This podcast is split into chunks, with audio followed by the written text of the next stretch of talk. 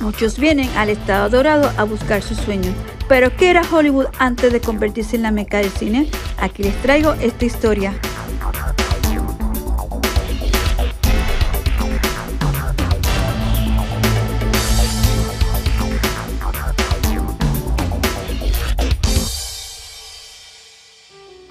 Willy, un promotor inmobiliario, consiguió comprar el rancho.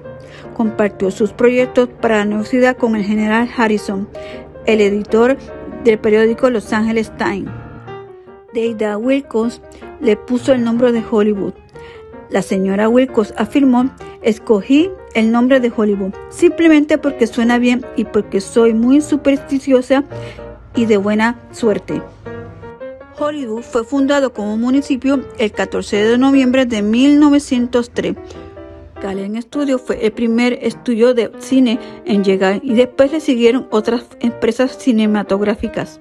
Y allí también llegaron los cines para los carros y empezaron a llegar los actores como Charlie Chaplin.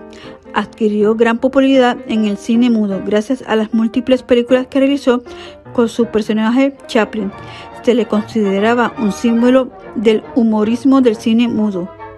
Sus padres también estuvieron relacionados con el mundo del espectáculo. Champlin era tan buen actor que tenía técnica al momento de filmar, incluían slapstick, mímica, pantomima y demás rutinas de comedia visual. Desde mediados de la década de 1910 dirigió la mayoría de sus películas. Para 1916 también se encargó de la producción y desde 1918 compuso la música para sus producciones. A lo largo de su vida, Chaplin recibió múltiples reconocimientos y nominaciones. Recibió el premio Oscar honorífico. También fue candidato al Premio Nobel de la Paz. Fue nombrado Caballero del Orden del Imperio Británico en el 1975. Chaplin estuvo casado en cuatro ocasiones y se colocó una estrella a su nombre en el Paseo de la Fama en Hollywood en el 1970. Y aquí les traigo Frank Sinatra. Sinatra nació en un barrio de clase media en la ciudad de Nueva Jersey. Durante su infancia, Frank desarrollaba su carácter fuerte y mucha ambición por la música, la televisión y la actuación. Sinatra se convirtió en un fenómeno de muchas fanáticas y su éxito como cantante empezó a subir.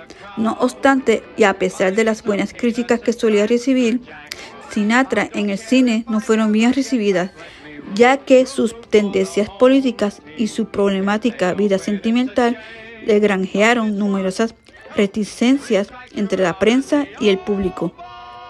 Su carrera como cantante y actor y buen bailarín estuvieron al borde del fracaso. Pero Sinatra peleó y se sacrificó económicamente para obtener un papel en la película Fred Cinema. No solo obtuvo el papel, sino que además recibió un Oscar por él.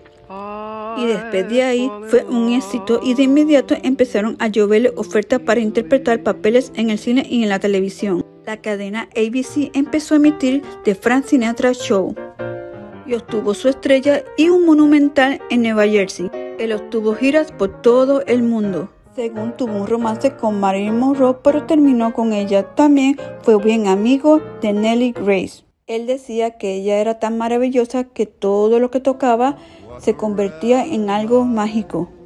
Frank Sinatra y Kelly Grace hicieron muchas películas juntos. Kelly, tras comenzar su carrera de actriz en el 1948, tres años después debutó en el cine. Se convirtió en una estrella de Hollywood y llegó a participar en un total de 11 filmes. Con sus interpretaciones reunía varias nominaciones a los Globos de Oro y los premios de la Academia, ganando el Oscar la mejor actriz por su papel en la película The Country Girl. Kelly Gray también obtuvo su estrella en el Paseo de la Fama. Cuando se encontraba en la cima de su carrera, se retiró del mundo del cine. Con apenas 26 años se retiró de su carrera y se casó con el príncipe de Mónaco, con quien tuvo tres hijos. La vida de Kelly parecía como un cuento de hadas. De actriz se convirtió en la princesa de Mónaco, pero no tuvo un final feliz. El 14 de septiembre de 1982, Grace perdía la vida en un accidente de coche. Su carro cayó en un barranco y sufrió un derrame cerebral. Falleció en la cama del hospital y Frank Sinatra lamentó mucho su muerte. Frank Sinatra también lo invitaron algunos presidentes de los Estados Unidos y cantó juntamente en varias ocasiones con Elvis Presley.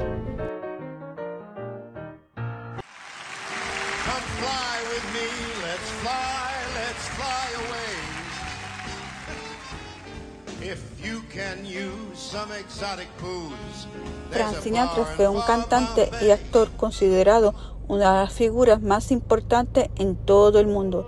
Dejó a través de sus discos y actuaciones en directo un legado canónico en lo que respecta a la interpretación vocal masculina de la música. Su popularidad llegó a ser inmensa en todo el mundo, prácticamente constante a lo largo de su carrera.